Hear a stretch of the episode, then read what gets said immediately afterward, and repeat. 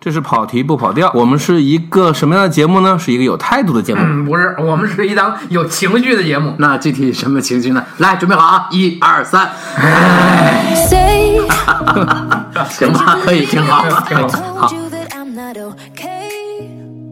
I'm really trying to be strong, but I can't see it straight. It's like the earth is on my shoulders, kind of strange. 然后那个摩天营救，嗯，石头老师，哎呀，这就是工业化了。对，没什么好说的，也没那么好看，但看着也还行。而且你发现一个问题，那条断腿吧，纯为了设置，就是就是断腿嘛，实际上不影响，变成了一个人物情感点。既没有拖累到他，也没有发生什么作用。我就一直想，你比如说他这条是条断腿，然后对方跟他打的时候不知道他是条断腿，一棍子打来到断腿上，想把他打倒，但是他没有反应，这就看出他这种断腿应该的作用。一臂刀的用法。对啊， 哎，就我一刀砍过去没用，但是并没有，嗯就是这条腿没有起到任何作用，但也不能说没有起到任何作用。工业化的结果导致了你像强森这样的演员，这几年呢有很多片儿没那么好，但你发现这个人的价值越来越稳定，他就是施瓦辛格那个状况，对吧？而且你逐渐发现他的文戏是过关的，啊，对，他其实文戏练也出来了不算是吧差。对，是过关的。你记得那个什么《毁灭战士》那前几年吧，他嗯演了好多这种比较 B 级感，其实投资也不低，嗯但就是特别你。像蝎子王的时候，谢谢子王更早了，对啊呀、那时候他多年轻。那现在你觉得这个人的形象，包括你看这几部《大怪兽》那个片是什么来着？我有点忘了。大鳄鱼大嗯那个猩猩吗，大猩猩狂，暴巨兽还是狂暴巨兽，嗯包括那个《勇敢者游戏二》呃三还是二，就是新拍的就那新个拍二那嘛部啊，，包括这个，他都是唯一担当，然后你觉得看得挺放心的，喜剧感也可以，然后那个所谓演的，比如说父亲什么也行，就是综合能力各方面都到位。这就是一个工业能够把一个演员的，我们都不说速七对吧？你看速七他加进来之后，人家可以分庭抗礼，我拉一个系列出来，对呀我自己演我自己的，这就是明星和工业的结合，我觉得这个是好事儿。这部电影呢本身就，你其实不看也没损失，还是那句话，嗯你要暑期片看一看，你觉得也行，就是这就是标准的爆米花嘛。就它没有什么地方值得夸的，但是但就可以看，中国元素啊，好 吧？也有中国元素。对呀、那个楼是在香港啊，那体现了中国的这个工业制造能啊力嘛。因为拿这个 mini 的平板一直在操作这个莫名其妙的各种，哎，这片有谁客串来着？有 AB 吗？没有吧？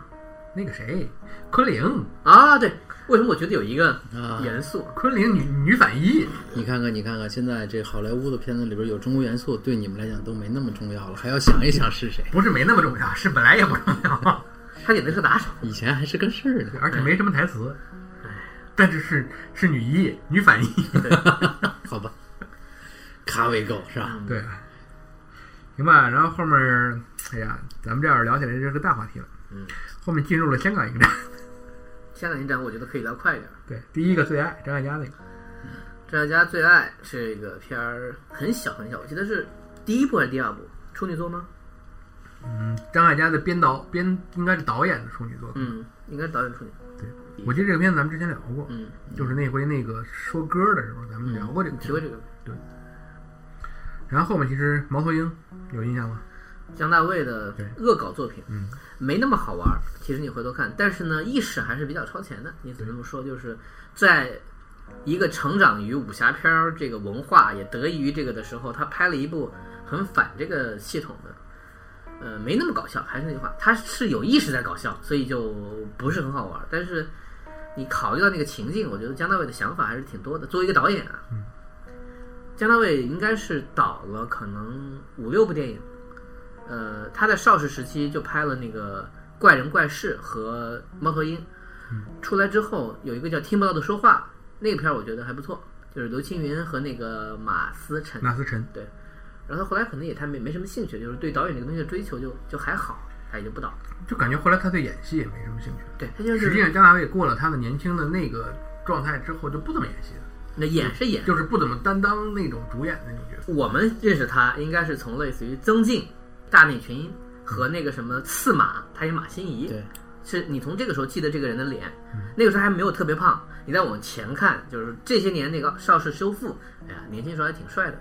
就你看他不像秦沛那么喜欢演戏，秦沛可能也是进入了一个舒适区，就反正我就演各种爷爷嘛。嗯然后他弟弟一直要拉他，你也没办法，对吧？就是老东升的戏，所有戏都有情绪，不管你什么好评烂片，我一定得。所以姜大卫老师的问题是在于周杰伦老师最近不演戏了，不拍了，不对导了。那个彩蛋你记得吧？那个什么什么天台，天台最后嘛，对，这个大家都在玩这个梗嘛。行吧，我觉得咱们过快一点。然后我们《少年花夜》，本井来上没次，不是这个那天就是这个事儿非常那啥。本来我是奔着井上没次的《湘江花夜放错了，》，结果呢，电影中心就我都从来没有听说过这种事儿，影展放错拷贝了，放的泰迪罗宾的《湘江花夜》，嗯而且实际你知道泰迪罗宾的《湘江花夜》在我国实际上是不能演的，你知道吗？啊，里面有一段大家就是看广场上的那个情况的新闻的时候，然后一堆人抱头痛哭的场景，嗯，所以那个戏实际上是不能演的。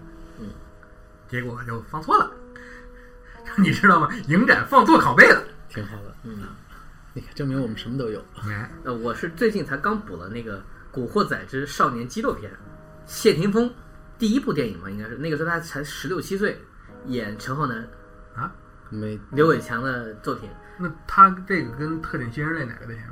那肯定是那个在前面。我记得特警先生那不是他跟那个冯德伦他们那个，呃，李灿森在里面演山鸡，对，李丹丹演山鸡，我知道。这个片儿里面有一个非常好玩的梗是什么呢？也有那个不能提的事儿，他相当强烈的做对剪，就这边在看人，这边是新闻，然后呢出来一行字：有的人杀是为了钱，有的人为了权，有的人不知道为了什么。啊，然后呢，到最后就是有一个什么场景呢？就是他的养父，因为他的妈妈可能呃心脏病出事儿，然后那个陈浩南被感觉谢霆锋跌跌撞撞冲到这个医院，然后一个护士正在看新闻，然后说你别看电视了，告诉我那个病人在哪儿。他所有的医院的人都在看新闻，啊，然后这个时候他再冲到前面去的时候大呢的，社会背景。对，然后他爸爸在那哭，继父啊就在那哭说，外面死了那么多人，广场上死了那么多人，你妈妈也走了，你你说这个世界有什么意义？啊啊，，我不在乎那些人，我只在乎我妈，我妈去哪了？挺好的呀，那就这个地方用的特别妙，你知道吗对？在这么一个也不是很好看，就是讲又重新又编了一次所谓的这个，就真的是不好看，对是不好看。 《能古惑仔想前象得传到》 《古惑仔前传》。但是呢，你看情怀点 OK 的，比如说他重新又演了一次，在球场踢球，踢到了吴镇宇，吴镇宇过来把他揍了一顿，然后大逼过来了，这个戏重新拍了一遍对，包括女主角又是舒淇，你看，就证明什么呀？时间是循环的，都是一个圈儿，你只需要最后一吻。 然后你你知道最大的一个点是什么？就是里面有大头，大头是吴彦祖演的。你这个事情很很难理，因为你知道后面吴彦祖是就后来为什么矮了那么多？变成那个，就是那个叫什么，就是后来大头是钱钱嘉乐演，钱嘉乐，钱嘉乐演。他要一定要把这个人塞回去，嗯整个这个东西就就大概不知道为什么过了几年，进了回监狱，矮了三十公分的样子。而且颜值损失的有点狠。嗯在监狱到底发生了什么？ 对。呃，那么简单说一下，就《湘江花月》这个片儿是一个歌舞片儿，是当时香港电影有一段时间，我觉得也是因为好莱坞的影响，对，他们做那种就像《雨中曲》啊，一个美国人在巴黎啊这种你想它里面明显景片儿特别强烈的那它种歌里舞，面用的歌，你像那个好多就直接就是放的那个，哦不对，那不是那个，说错了，你继续。 我想说野玫瑰，啊，呃，那个时候就比如说有一个导演叫井上梅次，他是个日本导演，啊，听名字也知道了，姓井上的，然后跑到香港来，连续拍了可能好多部，还还是大卖的青春歌舞向的一些作品。这个里面你能看到有郑佩佩，嗯，那个时候就是穿着那种咱们现在看其实还挺土那种特别鲜艳的衣服，带扎着发带，我记得，然后三个四个女生出来，啊没有没有四个，只有三个，啊，三个人。何丽、郑佩佩、秦萍，嗯那就是好莱坞的那个对那个时代的那个感觉，就是你能看见他们复制的是日本复制美国的那一套，而且就是那个你想那种人物设定的，就是大姐就是要那个风骚一点的那种，嗯，二姐就是人肉夫正，承上启下，又是主演，嗯小妹就是什么都不知道无知，但是最后也还不错，对，就是那样的。那个时候他们的这个片儿的景片儿特别投资特别大，所以这是算大投资。对，这是个大片儿，呃，但是现还是那句话，现在你回头看，你可能会觉得有点儿无聊， 不，你肯定会觉得无聊，因为它的故事太老土了。但是我们也知道，这种片的故事通常就很老土，因为它要花更多时间讲的是那些表达情绪的空间，通过演唱啊，通过什么东西。当然而这些东西呢，这些歌你现在也不会觉得有多好听。简单说，如果你对不带着滤镜看的话，所以不看没损失。但是如果有兴趣，可以看一看。有兴趣可以看看这个片子，然后再看看《天台》。嗯，然后你就知道那会儿大家夸天台的都是胡扯，好吧，明白？那那篇叫《天台爱情》，对，那篇不叫《天台》，天台一个点儿爱情是吧？后面嗯，如果爱，哎呀，哎哎呦，这还挺唏嘘的哎啊！张柏芝对吧？对，张柏芝电视剧叫《如果爱》，呃你死不 死？这个他怎么片儿放到香港影展了呢？是香港的，这个片儿没有大陆钱吗？有吧？应该是有，吧？那会儿都是所谓合拍片儿什么的了吧？不知道。反正这是对合拍片很重要的一部电影，应该这么说。嗯，因为它是那样的，就是它有一个元素，是因为今年的香港影展主要是讲的音乐。啊，所以这么选的，那懂了。嗯，啊那泰迪罗宾那个也对，对你看之前的几个片子都跟音乐有关系。这理论上讲，那是一个中国故事，它啊那个对吧？今年的主题好像是就是叫港乐留声，啊，就是所以它那个它的那片里面主要就是在配乐，在它主要放在那一块儿。那你就很难不选这部片子对，倒也是，嗯也没有啊。中国人现在也不太会拍这种片儿。我说的还不是音乐，就是那种双时空、虚空这样去讲故事的。戏中戏嘛，对戏中嗯戏，然后又又还是能够看得出来那种脉络感，它不是说通过悬疑什么的，这个片没有什么悬疑。呃，就说一个综艺上的事儿，嗯这几年好多节目，歌唱节目，嗯，就是翻里边这几首歌啊，翻了好多次，因为它好嗯改呀、歌舞好啊、情听景啊，化的那种东呃，西，因为都是编舞这大的个东西情绪对嗯啊，就是你知道，这毕竟是相对来说是最能让国内观众接受的这个而且某种音乐剧的说句形不好听态。的，舞美我给你拿过来用。哎，就是好多好多，不是一个两个，这个片儿我情感很复杂，我对它歌舞部分其实不是很喜欢，我对它现实部分比较喜欢。它的现实逻辑，包括人物情感，包括它的那个那个变化那些我脉不知络道，是不是时间滤镜的关系，你现在反而会觉得很好。我记你得我你回来你已经你已经忽略掉那些不够好的地方了，你会你会满脑子都是那些漂亮的东西。比如或者你是对啊，你如果比的话，你可以说它没有对手。但比没如有对刚手好我看这个的时候呢，是我最密集的看韦伯那些音乐剧，那当然这样不公平，对吧？这样不公平。这不能你不能这么干啊！那段时间，我记得我沉迷的时候，我一天一天的嗯你看你《钟楼怪人》， 你拿韦伯跟陈可辛比，陈可辛都不干。 真的， 好吧？呃，我用的是什么人？陈可辛他为什么拍这个片儿？他当时解释过，他说我必须得拍大片儿，不然的话不卖，因为我知道我拍小文艺片儿在大陆市场，呃，在大陆市场是不好用的。那么什么样的情况能够让我去拍？比如说，我不喜欢拍武侠片儿，虽然他最后食言了，去拍了那个那个武侠武侠，武侠就是，包括之前那个叫什么《投名状》，他说那个世红界名状怎么能是武侠片呢？古装动作嘛。他说我对那个世界不是很了解，我最了解的其实还是都市的人，但都市的人这个片子造价上不去，造价上不去，整个片子的那种感觉不对。我想了半天说，哎，音乐片这个片子呢，能让整个画面显得出你看出我花钱了，我才能有我去诉求的部分，但是就失败了。这个片在大陆票房很不好，而且这个片从叙事上可能也超前了，反正就是大家都当时对这片没什么反应，我记得。我就是你，如果说票房那件事儿，票房它是一个综合因素，你很难说当年是因为什么。那时候市场还是冯小刚的天下，对，他老输给冯小刚，连续几次。这是零五年的片子，对，零五年这个片儿我就有两个点我是比较喜欢的，一个就是说，他决绝的做了一种主题，就是我我爱上了一个我鄙视的人，就是金城武那句话，他一直推到最后，他没有没有手软，这是我觉得这陈可辛喜欢做的事情，就他对感情的这种非常刻骨的描写。再另外就是之前整个周迅的这条脉络，我觉得很舒服，我觉得因为它里面它也是这样的，就是我喜欢的这个人，他喜欢的那个人他。我喜欢这个人，但是这个人喜欢的那个样子我不喜欢。对，包括他所认同的那一切我都不认同。但是最后我变成了他的那个样子的时候，我可能理解他了。嗯，也不需要什么了嘛。对这是这个这这然后然后我我往前引申说一你说引申说一句啊，就是异乡感在这个地方被放大成两层了。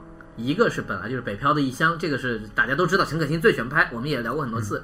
另外一个是什么呢？我觉得啊，就是说，当他们都变成了自己当时不想成为却又很希望的样子的时候，那种回不去的感觉，也是异乡感，就是他们想象中的那个一度不喜欢的，对吧？安河桥边的那个那个特别不舒服住的地方，包括那些小店，那也回不去了。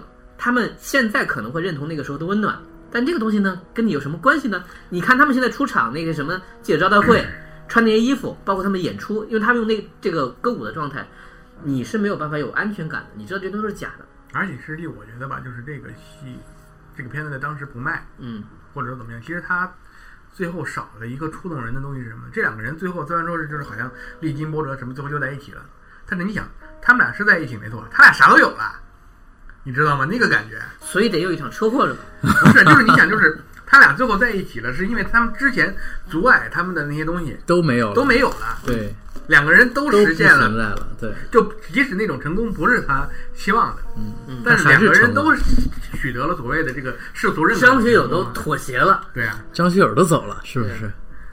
您张哥这是你想就是他不说是出轨吧，对不对？就是我从现男友的身边离开找了，找去找了我的前男友。找前任了吗？对啊，这是前任的故事吗？就是为什么你跟你的前任出轨就是可以原谅的？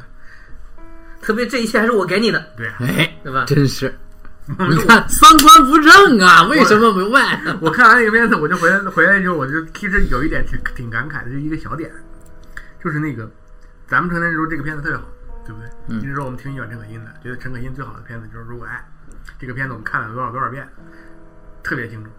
就是我一直认为张学友最后那场戏，在那个影城那个旁边那个食人溪那个面摊儿里边，嗯吃的是阳春面，嗯，但是呢，那天去看，石林熙说：“导演，你好长时间不来吃我的酸辣面了。”哎，你记忆是会骗人的，就是那个感觉，你知道吗？所以他们两个有没有交往过呢？可能也是啊，幻觉是吧这是一场梦啊！ 我说最后那一下怎么这么不对劲儿 呢？这个感觉可以玩很 久。好吧，反正行就吧是，呃，但是这个也导致了一些一些尝试的失败和停止，因为音乐片不好做，嗯，也不好卖，所以就是因为这别个干 了。这个音乐片没卖钱，所以我们就不做音乐片了。呃，好像后边也没有，没有人做没有，国内实际上直到现在也没有什么正儿八经音乐片。华语文化本来也对这个东西，我觉得是的接受度有如果做音限。乐片的话，我们直接拍戏拍戏曲片不好吗？嗯，戏剧片更没戏了。呃，因为还有一点，音乐片本来有些东西就是和浮华有关的。哎，你们你们当华丽上班族不存在吗？我刚想起来这事对啊儿，呀，我就是当它不存在，对呀， 没错儿。我们花了那么多钱， 我们搭了那么漂亮的景儿，我那一中你没看见？我一直以来都试图当它不存在。 哎我就想，我好像有印象，这个印象还很深你看，行吗？但你这样想，如果要是原创，啊。 对吧？华丽上班族，你还可以说我移植 IP，我有现成东西，我挪一挪。但是《华丽上班族》原原本不是音乐剧，它是个只是个舞呃台舞台剧而剧，已。嗯，对行，后面你看说谁来谁，汤唯老师的武侠呃你就重看了是吧？就还是赢了，也就算了吧嗯。往前吧，然后张柏芝的忘不了，哦张，这柏个芝好，这个我还挺喜欢，真的挺喜欢的。丰厚之作，对，呃，难得的比较克制，就是他没有什么煽的，我觉得就是从头到尾就正常，我那天回过来得跟我挺们惨的，就挺惨的。我说那个忘不了，二零零三年，这是张柏芝最后一部又好又美的作品，啊，太好了，太美了，真的，这两个点就是就是在之后，她如果想好，她就不够美。旺角黑夜还行吧，忘掉黑夜那是那种往傻了演的那种啊，嗯，可以。对不对？是外来妹，是不是北北姑是要往傻了演的。美暴瘦，这个系列对，暴瘦，当又时又不是说河东狮吼已经瘦的不像人样的那种，就对就太漂亮了这个戏嗯，我想想时间轴啊，当时他跟谁在一起？那这我应该谁还是散没散？跟《七天风散没散》不知道，反正应该前后。嗯，对，那段时间确实瘦的不正常，你会感觉。就河东狮吼是不正常的了啊，就是已经是那个样河子了。东狮吼的时候瘦的感觉头都小了。对对对对对，啊整个人都是哎，说到这，你有没有看《河东狮吼二》？ 小沈小沈阳阳。没特别可怕，我我坚持了十分钟。这个戏的好，主要真就是克制，所有导演也好，还是刘青云也好，包括那个日本小男孩也好，都、袁导大鸳鸯大帝。嗯对，就是该干什么都干了什么，我也没有没有把这东西哎，你放大看，到就有一个问题，就是香港人拍现实主义，看着干净，嗯他不很奇怪的干净。他不参加其他更多的东西，啊就是这个事儿我就摁着这个事儿就是拍这么点事儿对啊。苦难也是人间的最正常的苦难嗯啊，不是你说那什么都赶上的苦难。对这而且就是你想，就是我们俩马上要结婚了，然后咔他没了，嗯我就要处理后续的这些问题。我所有的这个矛盾就是这一个点，哎，就比如说我带着这个孩子了，我自己就他妈别再得绝症了，对吧？我爹妈就别再那什么了。你看他爹妈这多好，没事干偷着来给煲个汤，这多好，对不对？你这不能抱怨人家，万一 他爹妈人家就有没得准着买那么多权利假啊的 嗯保健品是吧？对呀、偷着来给煮个汤，不想让他发现就跑了。你看这事儿多好！哎，他大姐就稍微有点不着调吧，就那是也是正常的那对个呀范围之内吗？对呀、这多好，啊这有什么不好？好吧，而且你想，最后那个场戏，他俩在那儿一个卖小巴，一个买小巴，就是两个打电话，嗯多感人。那就是艺术上和世俗上都感人。就它是一个很标准的温暖的是的剧，情片，是的，是的。也不文艺，它一点都不不文艺，艺不难懂，没有什么对情绪是没你有不接受的。而你看完以后很感动，那个感动又不是说你我操牛逼怎么怎么着，你就人本身的那些情绪都到位啊。那当然，它有它戏剧化的一面嘛，这个就是正啊，常那讲你故事。卖车那肯定戏剧化呀对啊！但是整也个，这个设置也是戏剧化的但，是也舒服。对呀、但你就想想儿童生是怎么后来就就是他怎么就拍路人甲了呢？怎么拍三少爷？三少爷是他吗？是必须是就是是吧？他他不是一个不懂人类的情感的一个人呐、你看这个电影，但是你想，他能拍好忘不了啊！他要是还能拍好三少爷的剑，这也这这这过分了吧？这个事儿，他如果都能干得好，这是三少爷都不同意。这很很感慨。你想想，尔冬升当时是那么好的一个导对呀演，你包括处人家处女座，嗯对不对？颠倒锃断，不，我就说觉得到新不了情的时候是一个他比较成熟的状态，他这状态延续了很长时间。新不了情有很多妥协，因为拍摄妥协新不了情的时候就熟练，嗯，对，然后实际上新不了情之后，他可能是不是在一点儿一点的又想找一些新的东西，也不好说。嗯对，这是他的事儿。但是对故事的感觉是一回事儿。就比如，因为《新不了情》这故事真的是特别的俗套，但它就拍的很有活力，对，很有那种香港的人气味儿。跟表表演演跟表演都有关系。但这也是导演找碰到的最好的人。人了，当时这也有关系啊。对吧还有分寸感，还是那句话，导演知道要什么戏，不要什么戏。嗯对，那他怎么就在《望角黑夜》把戏拍成那样了？万柳黑也呃，不，不是是，说错了，《星宿事件》就是不克制的电影，我都不知道他在拍什么。那可能跟成功有关系。那肯定有关系啊。那《星宿事件》就是一个你说这做了那么久调研，我要反映华人黑帮，拍成最后就变成我觉得《新宿事件》这个题材他驾驭不了。超出了他能够判断的范实围。际上就是，我觉得那个《新宿事件》，首先第一，你找成龙演是不对的，就是你不应该找一个那种个人色彩那么强烈的演员，嗯，就因为那是一个小人物，最后不得已我要干出这么个事儿来的那种戏，对不对？他最后拍的那，现在我看的那个有一些那个剪辑的，就是那种各种对比，什么就是中国黑帮、台湾黑帮、日本黑帮，在最后什么最后一战时候的那种反应，就是一群中国人在日本，然后大家街头振臂高呼的那种戏拍出来吧，你就会让你觉得特别奇怪。嗯，就是，只不过这也也不是说中国人，就是在那个场景之下，任何一群人在那振臂高呼，他都很奇怪，他就是那个感觉。就是你想，就是说，你想，就是中国人在异异国他乡的那种奋斗，就是咱们把这个东西稍微往上往上嗯拔一点儿，甭管是不是黑帮，是吧？对，啊这就是其实际上中国人的反抗，大多数都是迫不得已。对，就是尤其是在国外，嗯，中国人最后的那种暴力行为，大多数都是迫不得已。所以现在变了嘛？李小牧不是在选艺人吗？现在我们变成我们就是要那个什么，对啊，上来就是直接就是干战，狼啊，对，嗯开玩笑呢。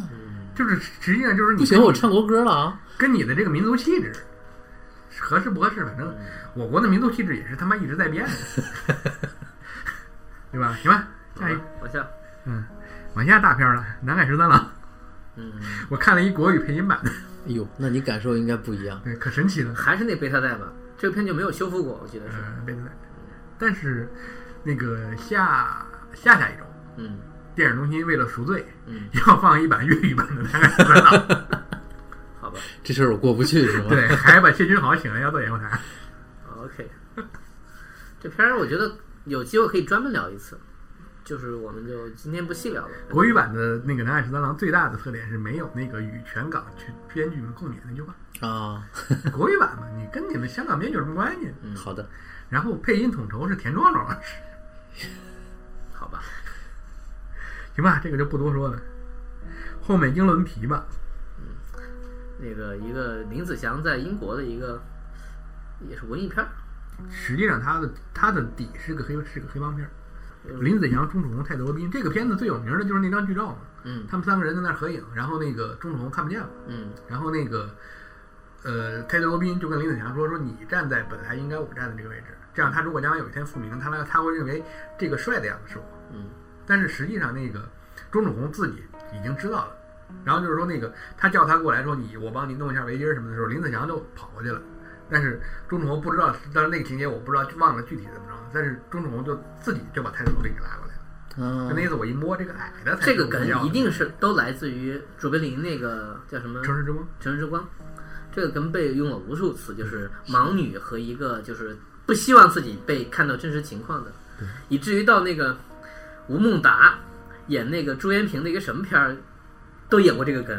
那个演瞎子是朱茵，嗯 卖我花好女，我好像有印象，嗯对对对主角是吴奇隆，对还有郝邵文他们，对对对对对，乌龙院那个对对，那那组合，那一堆片子里边的一个，反正英伦啊这个英伦琵琶这个片子里面其实很多小情节拍的很乱，嗯，但是它有一种很温情的东西。梁普志吧，梁梁不治，对嗯梁不治是一个在香港，实际上他是一个鬼佬，是个混血，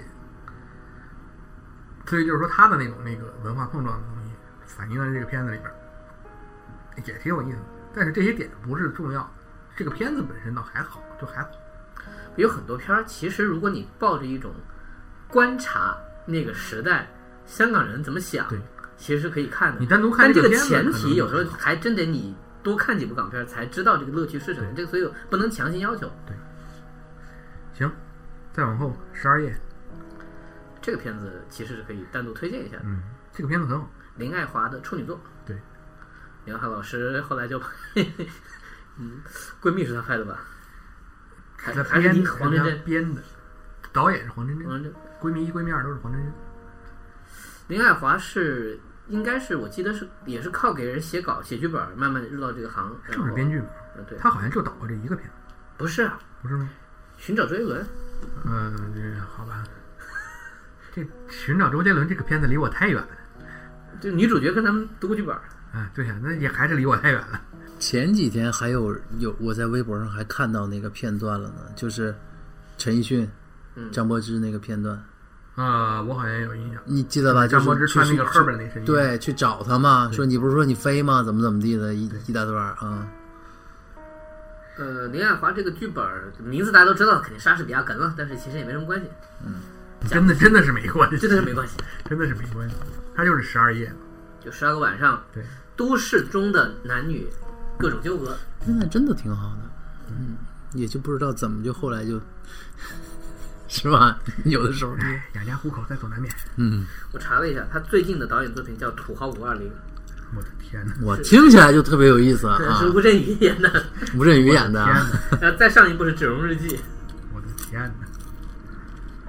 整容日记是不是白百合那个，对啊，对吧？行吧，我们允许导演做出自己的选择。生活嘛，是吧？对，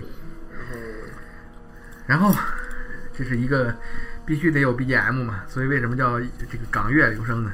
黄飞鸿二拿着当自强，哎 呀，最近出了修复版，对你下了吗？蓝光版，对，四部一起放的，然后三部是蓝光，有一部好像是一个，就是特别是《狮王争霸》，我做节目重看了一下。嗯，你能看到李连杰的那种成熟感，就三部你这样比下来，就李连杰宗师越来越定了，就很可惜，就我比较喜欢这个第二，就是黄飞鸿二的这个点在哪儿呢？就是他用一种香港人的方式，把黄飞鸿这个人物融入了这个历史大势。对二是哪个？孙文嘛，张铁林演的对孙中山，白莲教那个，啊啊，然后中间打九宫阵，结尾打那个甄子丹，我知道，这个点是这样想的：当年看历史书，只知道有个人叫陆浩陆浩东，然后说为国民革命牺牲第一人，啊，现在你就知道这个人是怎么死的了， 他也是编出来的。 明白。呃但那个点结尾还是挺有国旗那一那一下对，被烧破了之后的那个画面，这个想的挺清楚。铁血十八星旗嘛。嗯，然后黄飞鸿这个故事里面，我他今其年实是旁观状态。你说 我今年还真是看了一个，就有一天晚上，就是就在长沙的时候，嗯我看的是那个，就赵天霸那个第二、第三部第三部《狮王争霸》， 《双人马》是吧偏娱乐性，但是呢也有思想性。嗯，我觉得反正挺好看的。就是对对对，因他为的思想因素集中在最后了。嗯，我们这样自己人打来打去，如何如何？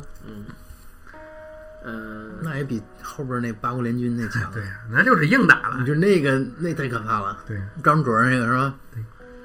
呃，王者之风，然后就为了做一个效果，强行的要把这个逻辑往回拧，说咱们就是什么，好像要做出自己的狮子跟再来一场，然后又怕没事儿干，然后找来了十四亿。最最搞笑的是第五部嘛，关之琳回归了，于是出现了十四和十十三姨两个女性角色，还有就是三角恋的这个 奇怪的效我果。记得咱们聊过一回那个王者之，就是那个第四部。我不是当时说过吗？我说那里那个戏，我喜欢的几个戏都是都是他跟那个纳嗯兰叫什么那个那个叫什么来着？那个八旗统领大胡子，荣不嗯诺是还纳是什么不？是纳兰，是纳兰，不是，我知道，我知道你说谁，但名字一下想不起来了。就就那龙那个对嗯哥们儿吗？就两场戏，他那两场戏我都看，一个是他来给他送金牌那场戏，就是两个人那个狮和龙的那个相相应的相克的那种，嗯，然后就是最后他的那个葬礼，黄飞鸿那个捂着一头那个白色的那个狮黑白的子那那个，个状态我很喜欢。啊，对，呃，赵文卓最近又演了黄飞鸿，是的，爱奇艺，嗯， 啊，不，《功夫联盟功夫联盟不是上过了，》上过了，我知道，我的意思就是说，这个是电影院，嗯，呃，开头又舞狮了，还是有熊欣欣演着鬼脚七，你看这感觉真的。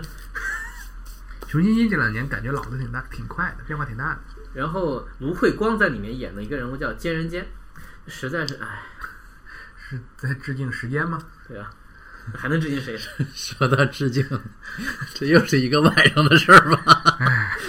你看绕来绕去还是黄飞我鸿，觉得黄飞鸿这种片子其实，嗯，不用太深聊。好，嗯，然后那个，这就是也是一个纯艺术片儿，eh, eh, oh. eh,